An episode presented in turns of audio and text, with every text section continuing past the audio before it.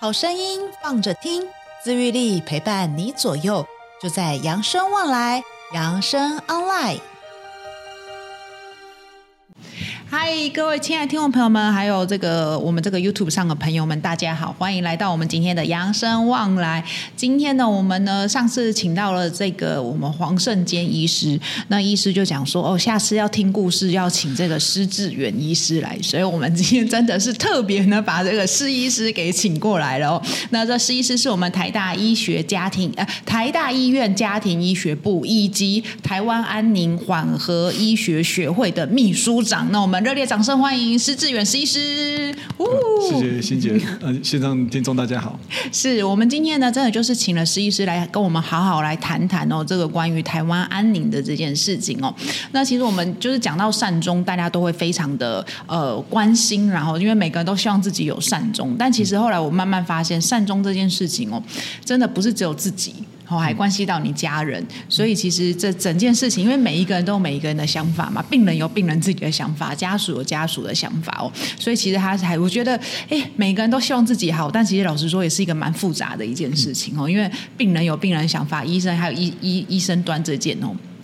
所以，我们怎么样能在病医这件事情都可以，大家哎两边都可以达到一个共识？我觉得大家这件事其实想一想，还真的都不容易。然后，因为大家两边都在学习。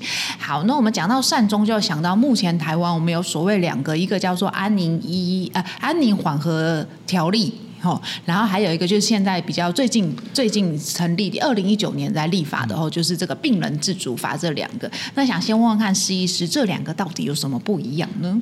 是，嗯，好，那呃，台湾的话就是在两千年哈，那是亚洲第一个国家去呃创立了这个安宁缓和医疗条例。是。那呃，就后面我可能等一下简称安宁条例，嗯，那一直到二零一九，那刚刚主持人提到就是啊、呃，病人自主权利法，或者我们简称病主法这样子。嗯、那这两个差异的话，呃，首先就是说，呃，因为我们这个法律哈，它其实都有规定适用的对象，对，呃，意思就是说，呃，不是，比如说安宁条例，不是说你签了签署了之后。那你后续到医院，不管什么状况都不会被治疗，或是不会被急救这样子。哦，它有一些先决条件。那以安宁条例的呃条件来说，它就是规范在这个末期病人的状态之下，是，那就可以照他的意愿去呃接受照护到善终。对，那呃。但是后来就觉得说，光光只有末期病人其实不够，对对对。那譬如说一些植物人啊，或者各种的状况，对对。可是哎，我有一个问题，譬如他说所谓的末期病人，那如果今天这个人已经呃真的就是说癌症末期，这叫末期病人，对不对？呃，末期病人当然大概讲可以分成对癌症或是非癌症的末期，是对。那的确癌症是一块，但是其实现在非癌症的末期也是。哦，我们在临床遇到的也是越来越多这样子。哦，所以就是一个所谓末期，然后在病人自主法之后又再加上了其他，包含这个昏迷。植物人，植物人，然后还有啊、呃，就是啊，重他那个把极重度的失智也列在里面，这样子。哦，极重度就到了最后极重度的失智，是是是，是也算在这里面。对，那另外还有一些啊、呃、重症的疾病，大部分是一些比较罕见的神经退化的疾病。啊，是是是是是，所以就是有增加了这一些人。所以，哎，那这样说，这这些人以前他们不算在末期的病人，因为他们还没有到所谓真正的。很后面嘛，这个我一直都有个困扰，就是就是说，呃，以往的莫奇的想法是觉得说，就是呃，比如说癌癌症，大家比较直接可以思考，是是是就是说啊、呃，他的病况，呃，当然现在虽然医学很进步，可是到某个阶段，他还是会疾病自然就会一直进展这样子。对对对。但是因为呃，像植物人的状况，呃，有时候他可能只靠了一个、嗯、呃人工的。鼻胃管，对，那他其他的心肺功能或是其实都可以正常，对正常，那甚至照顾呃好几十年的时间这样子，哦、所以以往这一块是呃普遍来讲没有被认定认为是末期病人，那、哦、除非发生一个状况，嗯、就是说啊、呃、植物人他在照护过程中发生了很严重的感染，比如说很严重的肺炎或是败血症或等等，嗯，那那导致器官衰竭，在那个状况下有可能会被认定为是末期病人。我在稳定状况下是。呃，以过往来讲是没有办法被认定是末期病人。嗯、好，那关于这两个，这个我们刚刚说的一个是所谓这个 DNR 嘛，就是安宁缓和条例，然后另外是病人自主法。那到底像我们这样一般人，我们到底要怎么做选择？两个都签吗？还是说我只要签一个？就是是，对对，就是呃，其实现在鼓励是呃，当然两个都签的保护是最完整。哦，那呃，当然现在 B 主法政府也一直很多院所都很积极在推广推广哈。是，那呃。两个其实比较起来各有，我觉得各有擅长的地方。哦，那像呃，病主法当然好处是它是比较完整，因为它有五大的适用对象。哦哦哦。那然后它的过程是比较严谨，就是需要大家呃参加那个预立医疗照护咨商，对，常可能常常要一小时的时间这样子。哦。但是呃呃，也不能说是缺点，但是就是病主法目前来讲是需要。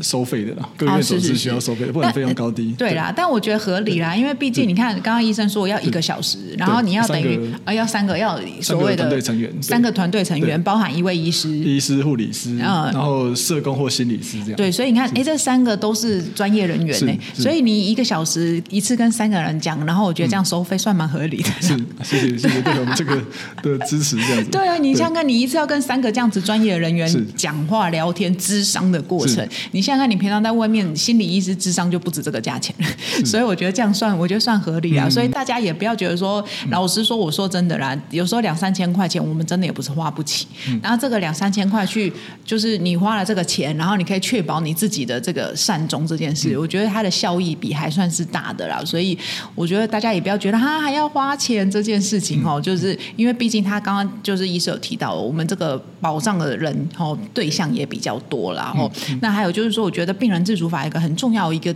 关键就是说，你可以选择你要不要插管，而且甚至你要插多久时间。对，对就是病人自主权利法，呃，他签署的文件，它有有一个条文是这个叫做呃，我们叫做限时治疗，哦、限制一段时间治疗的概念，是是是就是说，嗯、呃。你可以决定说，你在这些这五大病况之下，你某些治疗你希望说尝试一段时间，那不行再把它呃撤除掉这样子。那不过呃，我觉得实物上会来签病人自主权利，我现在遇到的，对，大部分其实呃大概想想的都很清楚了。是是是。那只是说少部分的民众会去签署到，会去写到那个时间哦。对。因为经验上看起来，大部分都不是为了自己，都是。想说怕家人对啊还没有办法接受，为什么把这个时间留给家人？哎，这这是真的。我有个朋友，他是护理师，他有去签。然后我那时候签的时候，他也是讲，他说他要插管一个月。我说你为什么要插管？我也是第一个反应，我觉得你都来签了这个，你花了钱要来签这个，你为什么要去受苦受难的感觉？他也讲了一样的话，他说他希望让他的女儿有时间接受这件事情。就是我觉得哇，母爱好伟大。我说听完我真的觉得好伟大，就是你知道已经这么不舒服了，但你还是愿意接受，因为他希望给他家人，就告诉他，对，妈妈也尽力了哦，那我就是一个月的时间，如果这一个月时间我救不回来，你也知道我就是救不回来了，我们就彼此放手。我觉得哇，这个是，所以那时候我开始第一次感受到，哦，对，病人自主法是让你真的你有所谓的意愿存在，嗯，对对对，因为其实早期 DNR 这个东西就是我都不要急救，嗯，对对，我就是直接我都不要，嗯。但是我觉得病人自主法就是有一个选择，对，对，就是呃。我觉得病人自主权，它的选项就会比较多多一点，比较光谱会比较多一点。那呃，其其实会这样的列出来，也是呈现到说我们临床上呃呃，就是常常讲，就是说，虽然过往只有签签的 DNA，或是即使现在病主法，但实际上临床上的决策哈，常常是现场很很多元的，对现场的各种考量会一起一起掺杂进来，所以。呃，不是很简单零或一的选项，真的是需要沟通，然后讨论，那理出一个方向。没错，我觉得这很重要，所以我这也是我很好奇的，因为我们其实也很常在推广这个病人自主法这个概念的，所以其实前端在前端我们真的都讲得很清楚，也很明白。对。但是真的，我真的太好奇了，到底所谓的哦，我们真的签了这件事情，那到了临床，真的当我遇到事情的时候，哎，真的就是说好，那我们现在把他的这个健保卡打开，我们来看一下他签了什么。我们真的会有这样子的。的流程吗？呃，会会的。那不过就是说，其实这牵涉到病主法，大家来签的动机。然后那是呃，一般我们遇到就是说，比较多的是那种未雨绸缪，就是他还很健康，类似女朋友，他可能蛮年轻就来签的。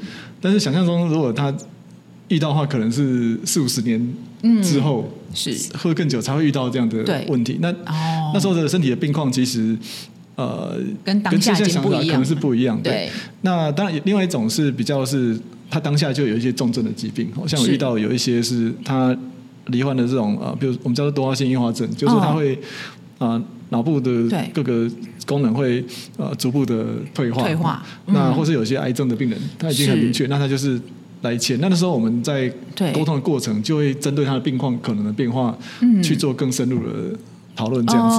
对，那那种很很多年以后才遇到的，对，呃，就是说一一个是这样，就是病病主把它签的话，这些后续可以做修改了。是是是。就第一个，它不是呃完全不能变，就不能变。对，那第二个重点就是说，呃，嗯假假设是。只要那个民众他本身意识还是清楚的过程之下，那我们在照顾的时候，常常还是最好是可以跟他本人当下的想法做讨论。是是是，是，那真的是意识完全不清楚才会去看那个文件。嗯。其实我忽然觉得，像施医师这样讲，我忽然觉得就是说，其实当我们在签的时候，我们都会认为死亡只是一瞬间。嗯。在我们现在这样子，嗯、我们自己都会认为哦，就是因为我们觉得只是一个瞬间，或是一个很短期的时间，所以我只要签了，我就不用受苦。嗯、可是其实我们忘记，真的在临床上面的问题是，你可能是久病了。对。所以你在这个过程，它你的身体状况一直起起伏伏，起起伏伏，所以你会有很多必须要一而再、再而三的做讨论，而且甚至就是因为真的它它是一个很长，甚至可能就像我们说卧病卧床的时间，嗯、可能你是后期的一年的时间，你都在这个状态里面。嗯、对。可是这样，当我们在签的现在此时此刻，或者说我们在听的、在看的朋友。们我们都觉得死亡只是一瞬间呐、啊，嗯嗯、我只要那一瞬间我不要急救就好了。对，对，对，但是其实我觉得，对，我们现在换一个思维，就是对那时候其实我们可能已经卧病卧床，甚至久病很长的一段时间。嗯、所以这个东西就是像刚刚十一说说的，它没有一个一跟二，就是零跟一绝对的答案。嗯、对，它真的是一个蛮长的一个过程。是，对，对，就是呃，他刚刚讲，就不管是这个决策的过程，嗯、或是我们医病之间沟通，其实也都是。呃，一个一个过程，就是需要多次的反复的沟通，那不是说，哎，签完就没事了。对，真的。那其实没有那么简单。嗯。那呃，所以我们在也是会鼓励民众，就是说，在不管是签 DNA，或是签这个呃预医疗预医疗决定哈，AD 这个，就是说呃，可能不那个重点不是去勾那些，反而不是去勾那选项，对，那个其实反而是比较。最后才产出的东西，那反而是呃去思考自己的价值观，或是呃自己希望照顾的场域哈，或是呃去做比较完整的，甚至连呃这个照顾的场所，最后讲到照顾场所了哈，或是各种安排，其实做比较完整的思考，那个可能更重要。对，但是我觉得有时候也好难，因为毕竟我们人生只会走这一招，是。对，所以我们好难，就是觉得说。就像说我们现在健康的状况去想象，跟我们真的躺在床上的时候，那个想象又是不一样的。所以，实际是有没有什么例子可以举例一下吗？是，就是呃，我们常常会遇到，就是说呃，在癌症治疗到某个阶段，它可能发生很强副作用。嗯，那是呃，他就希望说选择完全的安宁疗护，就在在我们的呃安宁团队之下照顾这样。但是有时候照顾照顾，哎，他可能精神好一点，是。胃口又好一点，那可能又会想说。再去寻求能不能再做一些放射治疗，或是是是，或者说那那这个就是我们常提到这种钟摆效应，就是说呃，就是其实民众或者我们不止民众，其实我们每个人都一样，就是。我们的心理本来就是会呃摇摆，又会摇摆的。就是当你身体状况很不好，或是你可能就会比较倾向完全缓和治疗的想法。但是如果经常好一点，或是怎么样，可能又会倾向回去积极治疗一下，这样就是癌症的治疗多这样子。是是是是是。那但是呃，可是当我们照顾团队有认知到呃这样摆动是正常的，那其实我们在照顾的时候就会，我们团队也会弹性会大一点呢。哦，对，不会说呃，是，就是说。做很明确的二分法，这样对就是会，我们可以接纳病人想法会比较广一点。嗯嗯嗯嗯。哦，这个我觉得这观念也是蛮重要的哦。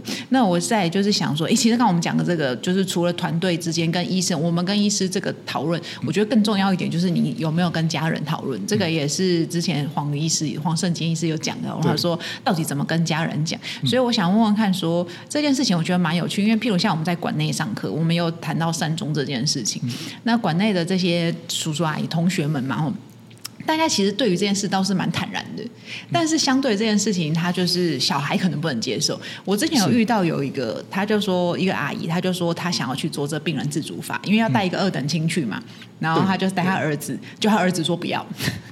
然后他我说那为什么儿子说不要？他说儿子说可以救就救，为什么不要救？嗯，对我觉得哎，这是一个很好的案例 哦，就是对，真的是很值得分享的哦。所以我就说，哎，那我们到底怎么样可以来跟家人沟通？因为有的时候可能像说，哎。反而是这些我们的爸爸妈妈长辈们很常在听这一些内容，嗯、但反而是年轻人真的对于可能病人自主法啊，甚至什么他都不知道该怎么做。对，那我们到底该怎么来跟家人沟通这件事情呢？对，就是、嗯、呃，先补充一下二点二等亲这个，那的确我们法律上就是说，呃，会希望说来现场的有二等亲出席哈。那但是他其实呃。也可以很简单，就是写说，因为可能家人在忙或者什么，就就没有二等亲，就写个切结书这样子。那对呃，所以但是我们基本上还是鼓励最好是有，而且有时候我们在智商的现场，哎，坐下来，我发现哎，儿子啦、女儿都出席，那我们就会呃觉得说很好，就是而且会，哎，其实那我们在智商都是都是上班时间，所以我们感觉到说，哎，如果他的子女都愿意请假，对，然后一起来陪妈妈过来，长辈过来，其实表示呃真的很不容易啊，所以我们也都会呃。肯肯定这些家属很很愿意说跟长辈一起来做智商这样子，是对。那至于说怎么启动这个哈，就是说我现在听起来，常常民众反应会两两方可能都有困难。对，一个是长辈自己意愿想要传达给小孩，然后又怕小孩不接受。对，但是也有另外是小孩想要问长辈，就怎么去问长辈这个？对对。那长辈会觉得说你是怎样？对，就是说怕不吉利又什么？对。那那这个呃，所以就长辈怎么跟？小孩去传达这个想法哈，嗯，嗯，我们是目前感觉下来就是只能就是说。第一个不是说只有签完这张，所以他是自己来签完这张就就收起来，那这样子是到最后可能呃也不敢说完全没用，可是但当然还是要表达他的想法，可是对。家属的接受度还是会落差很大。是是是，就是比较容易会发生，就是说哎真的发生事情的时候，然后家人还是坚持要救的，也是比较容易会发生，也是会对对。对。那所以呃，所以回到前面就是说，因为我们讲说这个照护是一个过程，对，所以其实呃，当你在还健康的时候就多讲，多跟小孩子。讲那，但是尤其到生病之后，是。那很多的照护的、嗯、呃讨论啊决策，也希望尽量是让家人能够知道这个过程，参与这个讨论、啊。是是是，那他了对病况了解的越多，对，那他到最后接受程度就越高。因为我们实务上有时候遇到家属反对，他其实不是他其实不了解目前病况已经到一个。状态严重程度，对，他他的想法还是以为是呃救得活，对对，救得回来，对对对，他以为是之前那个状况，对。但是当他了解病况之后，其实呃家属也是不见得说不能接受这样子，嗯嗯嗯嗯。所以其实我觉得回到一个就是真的要跟家人沟通，还有就是呃。我觉得也回到你们这个家族的情感状态也是蛮重要的哦，就是大家有没有在谈这件事情？那其实我真的最常讲的就是说，其实从小到大，我们的爸爸妈妈就可能教我们，就是我们也是爸爸妈妈这样教大的嘛，对不对？那我常常真的是跟我们自己馆内的这些同学讲说，现在同一样的道理，你们要去教他们。嗯。对，或者是如果今天在听的这些，如果你们是年轻人，那就一样，嗯、就是我们彼此交流，大家就是真的彼此互相教对方啦，嗯、就是透露一下你的想法，他的想法是什么？我觉得真的总比到时候你不知道怎么处理。嗯、哦，而且就像我们说的，我们都觉得生死只好像只要一瞬间，但其实现在医疗的状态，呃，可以让你 就是 蛮辛苦很 辛苦很久哦，真的是。现在我们都说，你真的想要去医院，你想要直接死，还真的怎么样？没办法耶，就是。因为大家会想办法救你，而且很多方式可以救你这样子哦。对，那想问一下，说，哎，那施医师自己也有参加过，就是自己有跟这些家人咨询，就是这一些呃病人自主法的咨询门诊，所以你有参加过这些门诊，跟这些人一起讨论过。那施医师，你有没有什么印象深刻的是。案例吗？是，对，呃，我觉得就是有一个很特殊的，就是说他是比较年轻的一个小姐哈，那。可能四十出头，那就是、嗯、呃，是诊断这个肺癌的呃末第四期。哦，那当然现在肺癌当然有一些疗法或是一些免疫疗法，不过因为他经过一些测试过后，对这些治疗效果预判是都不好。是，对，所以他一得到这个讯息之后，他就找他家里的那个兄弟姐妹还有妈妈，嗯，然后一起到门诊来。是啊。呃就是表达他的想法，想法。就是说，如果未来真的，哦，他他目前来讲，呃，应该都还可以，甚至连工作都还可以。是是是，可是。他虽然第四期不会工作的，嗯、但是他希望说未来就是啊、呃，不要再接受他呃不希望的这些侵入性的治疗这样子。那呃过程中，呃我我是感觉他妈妈也其实是内心是很舍不得，对，但是又愿意陪，嗯、还是愿意陪女儿过来，是甚至当做见证人。那我觉得是很不简单。那我觉得就透过呃，我觉得这这位民众也是透过这样的过程，嗯、可能也是让妈妈或是让家里。慢慢去对、呃、对他的病况来做一些啊调试跟跟准备这样子，对对对对，所以真的是。真的是，也，因为以这个案例来讲，他也算是真的在这个状况之内嘛，所以其实我觉得彼此之间也会比较好去，因为他妈妈也了解女儿的辛苦，因为他毕竟也已经末期了，嗯、对啊，那其实妈妈也看得到他的状况，所以妈妈蛮能够接受说，哦，他已经要对他交代这件事情，是这是一种方式，就是因为大家彼此已经在这个状态里。那还有一种就是说，哎，其实我们现在觉得自己的爸爸妈妈很好，有没有？嗯、这种就是反而会比较不敢去。讲，但是有的时候其实就像我们说，生死还是一瞬间呐。有的时候你真的并发症什么一上来，哇，那个真的是说倒也就是倒了。然后是是，所以还是真的是鼓励大家。就像我之前讲跟黄医师的时候，就讲我的那个 我外公，就是从六十岁讲到九十几岁这样子哦。所以我觉得这是一个蛮聪明的方式。每一次过年他就开始讲。对，那最后我们想问问看，哎，这个我们我们的医师在这个。病人自主法这一段时间，那、嗯、你也咨询了这么多，那你有没有一些什么感想，或者什么什么话想要呼吁一下我们的听众或观众朋友们吗？嗯。呃，我是觉得说，呃，因为刚刚提到就是病主法的签署哈，那比较多还是这个呃，就是未雨绸缪，就是说他还健康的去接，我想这样当然很好，很嗯、但是呃，我是鼓励说，尤其是得到一些比较呃一些。潜在比较重症的疾病，比如说被诊断癌症，嗯、或者说他已经初步被诊断失智症，或是各种神经疾病，这些呃这些病友或是、嗯、呃这些家属哈，可以在疾病更早的阶段就开始启动这样的讨论哈。当然，我我们也是希望说，不只是病友了，就理论上医疗端也，嗯，那些各个专科也要主动。呃，提起，但是有时候，呃，大家可能门诊也是，呃，就是很忙，很忙，对对，所以有时候可能有时候怕漏掉，所以我觉得这些病友，呃，那为什么会鼓励这一块的沟通？因为当他真的处在这个疾病的情境之下，他的思考会更能够对应到他日后的呃需求，这样子，哦，那沟通起来会更有效率，符合，对对对，对。那比起那种。呃，可能几十年前就预预判几十年后的一些状况，其实是相对还是比较会更精准，更更能够对上他的需求。那是是是。呃，所以会建议说及早这样的沟通。那那当然也是会觉得说，呃，这个虽然现在病毒法是新的，不过我会觉得两千年就有了这个。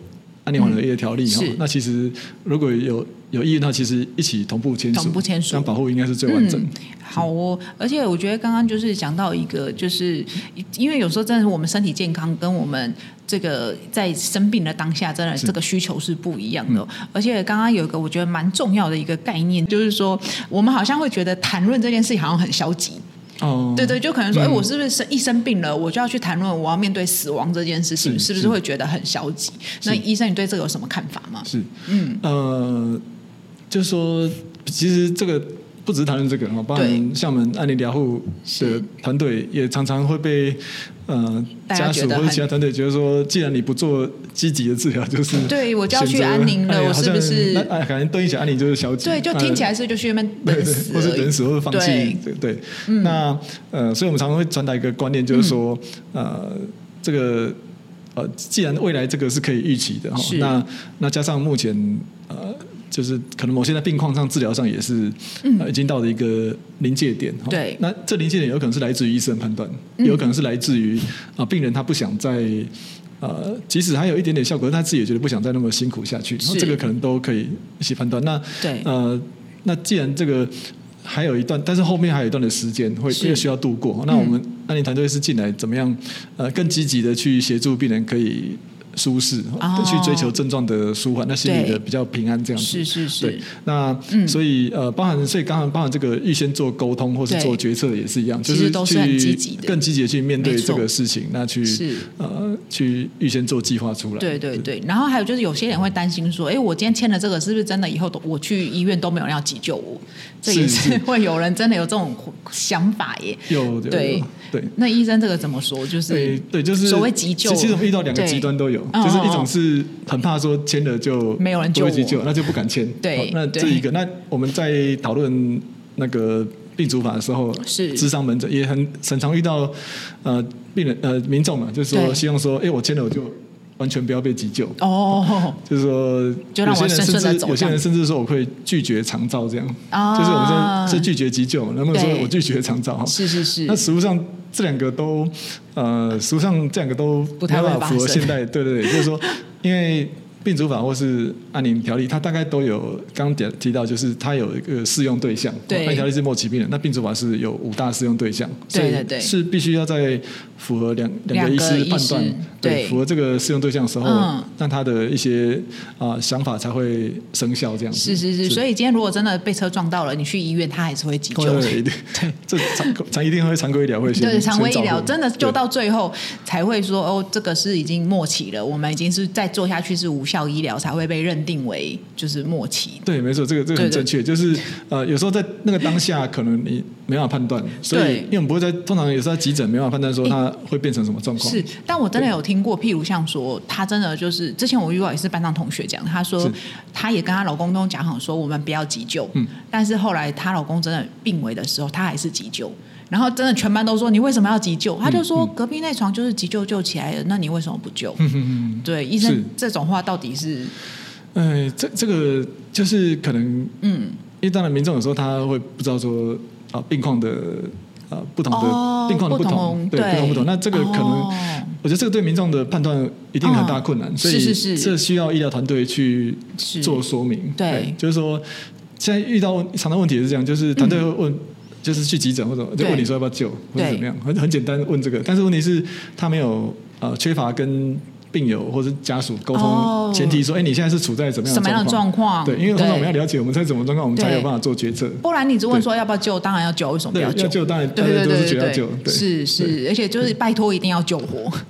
就是如果真的只是这样问的话，是是但是如果就像刚刚施医师说，如果你先让他跟跟你讲一下你现在处于的状态，哦，病人的状态是什么？是对。哎，这个我忽然就想到，最近不是那个网络上有一个很红的，他的阿公就是已经被判定说，哎，可以带回家了哦。结果后来灵堂什么都架好，就最后真的，哎，阿公还真的就回来了，阿公至今还活跳跳的。这种事情常发生吗？就是还真的会遇到，真的会遇到。但是可能呃，大部分是就是多了。呃，比预期多几天的时间呢？哎，可是他的阿公活了一个月多了，这样算预期？哎，预期蛮多的。大部分，但是有少数真的遇到说又又回来苏醒，对，就是那我觉得这个状况真的是少数中的少数，更常发生在肺癌的一些病人。哦，对啊，因为阿公真的只是算是衰老而已，是就是癌症它的它的进展比较不会变。但是，呃，脑衰或是一些器官衰竭，有时候他反而是在可能在住院中给了太多，就太多治疗或者是什么，那反而人状况好像不太好。可是回家之后回归到自然，他反而慢慢调整之后慢慢稳定回来。的确是有遇过这样状况。对啦，因为那个阿公他真的不是因为生病重病的关系，对对，他真的可能就只是年纪大了，对，所以哎，真的又回来。但我觉得这个故事至少是一个 happy ending，然后我觉得还蛮感人的。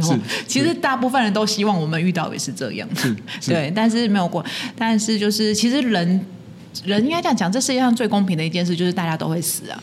真的只是早晚的问题而已哦，嗯、所以我觉得刚刚就是我们今天讨论，其实我们先去面对它，反而是一种更积极的这个，先去想怎么做，这是更积极的。那刚刚今天施医师，我觉得提到一个蛮好的点，就是说，哎，当我们可能被诊断为这个疾病的初期的时候，嗯、我们的状态跟我们的这个心智状态，整个都是还是蛮完整的。对，对，我们还有机会这个时候去面对，我们要怎么去处理后面。嗯、哦，那这个时候反而是对应在这个状态里，你会更了解你的需求是什么。然后，那我觉得这个是也真的是呼吁大家，我们不要觉得说哦，是不是谈谈论这件事情啊，或者是要做什么，我们好像就就是很危险哦。我觉得，但其实我们反而是更积极的哦。那今天我们真的非常感谢施医师来到我们现场，跟大家分享这么棒的这个样子的内容。那我们今天活动就到这，哎，我们今天内容，我们今天节目就到这里喽。我们扬生望来，下一次见，谢谢施医师，谢谢，谢谢，谢谢，拜拜，拜拜。本节目由扬生慈善基金会公益赞助播出。点亮希望的光，有人漫步人生长廊，